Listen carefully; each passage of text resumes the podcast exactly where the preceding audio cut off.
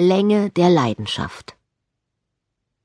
Er trat ein und Ria begriff sofort, dass sie sich vollkommen geirrt hatte, dass ihr Vater am Recht gewesen war, diesen subalternen Schreiber, wie sie ihn verächtlich genannt, zu sich ins Haus zu bitten, dort einige seiner einsamen Abende zu verplaudern. Er verbeugte sich vor der Mutter und küsste ihre Hand.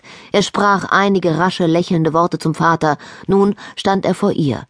Ihre Hände streiften, ihre Blicke begegneten sich. Sie senkte den ihren, von einer ihr unfasslichen Verlegenheit befangen, und als sie ihn wieder erhob, redeten die andern von irgendwelchen Arbeitersachen natürlich, und natürlich hatte er denselben Standpunkt wie der Vater.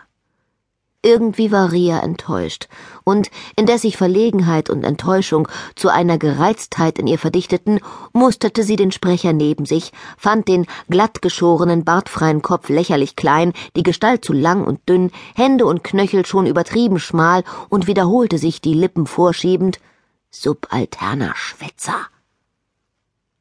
Sein Blick sprang zu ihr über, hinter den großen Brillengläsern ging um die Augen solch ein Lächeln auf, dass klar ward, er habe sie erraten.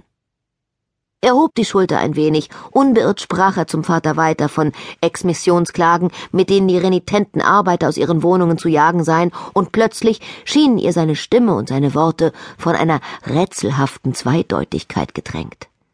Dies sprach er und meinte ein anderes, und dies andere meinte er für sie, vielleicht auch für jene, die obdachlos auf der Straße liegen sollten, doch vor allem für sie. Sie verstand nichts. Später saßen sie einander am Schachbrett gegenüber. Er spielte rasch, leicht, mit einer sprunghaften Plötzlichkeit, die sie nie seine Pläne erraten ließ. Ehe sie noch zog, rief er, wenn Sie diesen Zug machen, sind Sie matt. Und sie fühlte seinen Fuß neben dem ihren. Er schmiegte sich fest an, unmissverständlich. Sie fühlte die Wärme seines Beines an ihrer Wade, und diese Wärme stieg ihr in die Wangen. Verwirrt fragte sie, welchen Zug soll ich nicht tun, und zog ihren Fuß zurück. Diesen nicht, sagte er, machte den Zug, den sie hatte tun wollen, und fing ihren Fuß zwischen den seinen ein. Sein Blick traf sie. Er war völlig kalt, grausam und wissend, ein Blick, vor dem sie erbebte. Ich bin zu müde, um zu spielen, und sie stieß mit der Hand gegen das Brett, dass die Figuren durcheinander rollten. Einige fielen zur Erde. Er bückte sich, hob sie auf, und seine Hand fasste ihr Bein. Nie war sie so schamlos berührt worden. Ihr Zorn wurde stark, fast laut, sagte sie, lassen Sie das, ich sage es meinen Eltern. Soll ich es Ihnen sagen? fragte er zurück und machte einen Schritt auf die Passions legenden Eltern zu. Sie sah ihn an und wieder hatte sie das Gefühl, als habe er etwas ganz anderes gesagt, weit über den Klang seiner Worte hinaus, ein tieferer Sinn schien verborgen, über die Worte hinaus, etwas, das sie anging und vielleicht das ganze Leben anging, seine Zweifelhaftigkeit, seine Unsicherheit, sein Verrinnendes.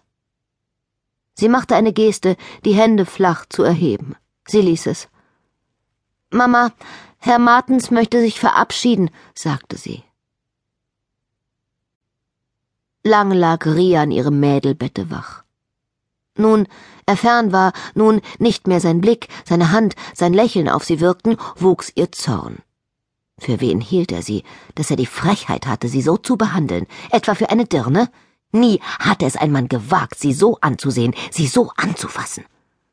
Sie dachte an die Küsse, die sie einmal, ein einziges Mal, einem Freunde ihres Bruders nach einem Tanz erlaubt aber diese Küsse waren etwas kindlich Sanftes gewesen gegen diesen Blick, dieses Anfassen, dieses Treten. Sie war auf dem Lande aufgewachsen.